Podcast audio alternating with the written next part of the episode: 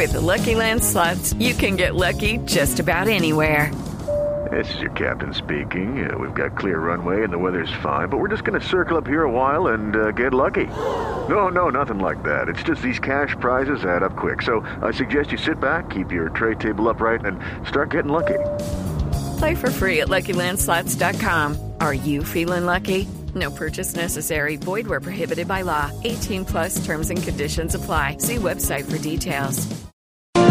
El gobernador de Nariño, Camilo Romero, está anunciando en este momento, Felipe, vía Twitter, que si llegan a aprobarle la reforma del año entrante para alargar el periodo de alcaldes y gobernadores, que él renuncie. Invocando que hay, que debe haber respeto hacia los electores. Me parece que este es un señor muy serio. Dice, yo no estoy de acuerdo porque a mí me eligieron por cuatro años y si me alargan el periodo, si me hacen el regalito de dos años y medio más, sería una trampa al elector, entonces me voy el año entrante como está previsto. ¿Y será que algún otro mm, eh, gobernante local o, o regional haría eso? Hmm. Eh, sospecho que, que no muchos van a hacer esto, porque Pero creo es un buen que- precedente. No, claro que es un excelente precedente. Sabe que yo tengo, no lo conozco, pero tengo un buen criterio de este gobernador. Parece un tipo serio. Lo tengo en la línea, Felipe. Ah, bueno, no sabía. Señor, señor gobernador del departamento de Nariño, Camilo Romero, buenos días. Bueno, muy buenos días, un cordial saludo a ustedes. Gobernador, ¿por qué cree usted o por qué se opone usted a la prolongación del periodo para alcaldes y gobernadores? Bueno, yo creo que tiene que ver con una mirada integral, digamos. Nos hemos esforzado por hacer un gobierno distinto, una acción política distinta.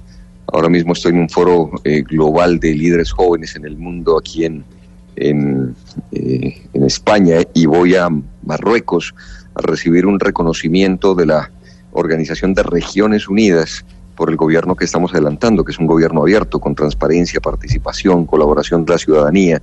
Hemos logrado el gobierno más participativo de Colombia, más de 63 mil personas hasta ahora han votado y decidido el presupuesto de la gobernación del departamento en sus municipios. Y esto pues nos obliga a tener una coherencia desde lo que hemos hecho en la actividad política. Y no es otra, sino que cumplir con unas reglas del juego de la democracia. Y las reglas del juego de la democracia estaban marcadas al momento de elegirme gobernador.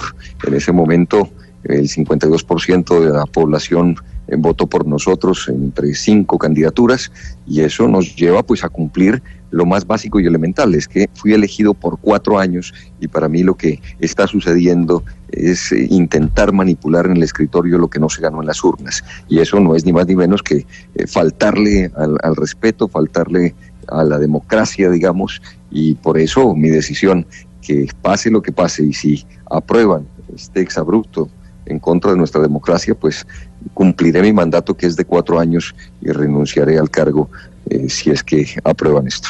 Gobernador, me dicen aquí que quienes, como usted, piensan en renunciar, que también están intentando es no inhabilitarse para, para eh, elecciones en el futuro. ¿Eso puede ser, puede tener algo de verdad?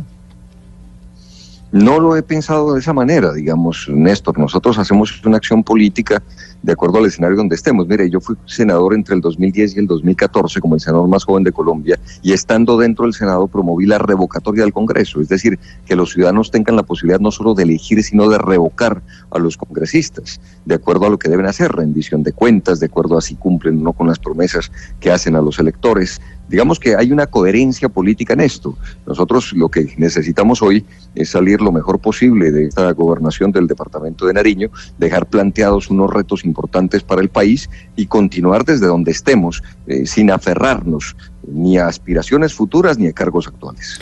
Gobernador, ¿usted y su Partido Verde o su Partido Verde estarían pensando en demandar de pronto esta reforma que está haciendo trámite en el Congreso? Tendría que conversarlo más ampliamente con eh, pues todos los dirigentes del partido Alianza Verde, a ver qué opinan, en qué están. Entiendo que nuestra bancada tiene eh, la postura que yo he expresado aquí de ¿Cuántos alcaldes y gobernadores tienen los verdes, gobernador? Le doy razón de gobernadores, somos tres, gobernador de Boyacá, gobernadora de Putumayo y gobernador de Nariño. De alcaldes no tengo el dato exacto, recuerdo pues ahora que estoy acá en este mismo evento con Rodrigo Lara, alcalde de Neiva.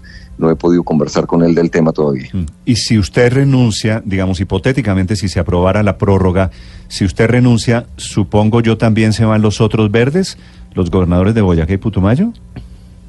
Yo creo que es una decisión personal, es una decisión que le corresponde a cada quien tomar y asumir. No he conversado con ellos eh, pues para decir que hay una decisión conjunta. No Mm. conozco la postura de- del gobernador de Boyacá y la gobernadora de, de Putumayo. Usted con la experiencia política que tiene, ¿qué ve que hay detrás de esta decisión?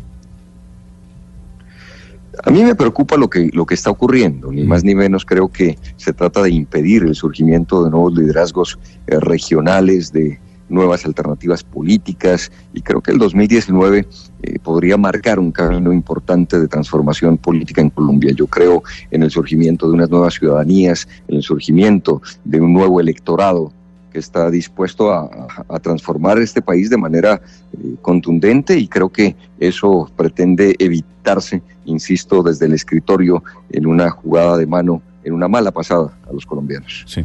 Gobernador, gracias por atendernos esta mañana. Suerte en su viaje a España. Muchísimas gracias, un abrazo.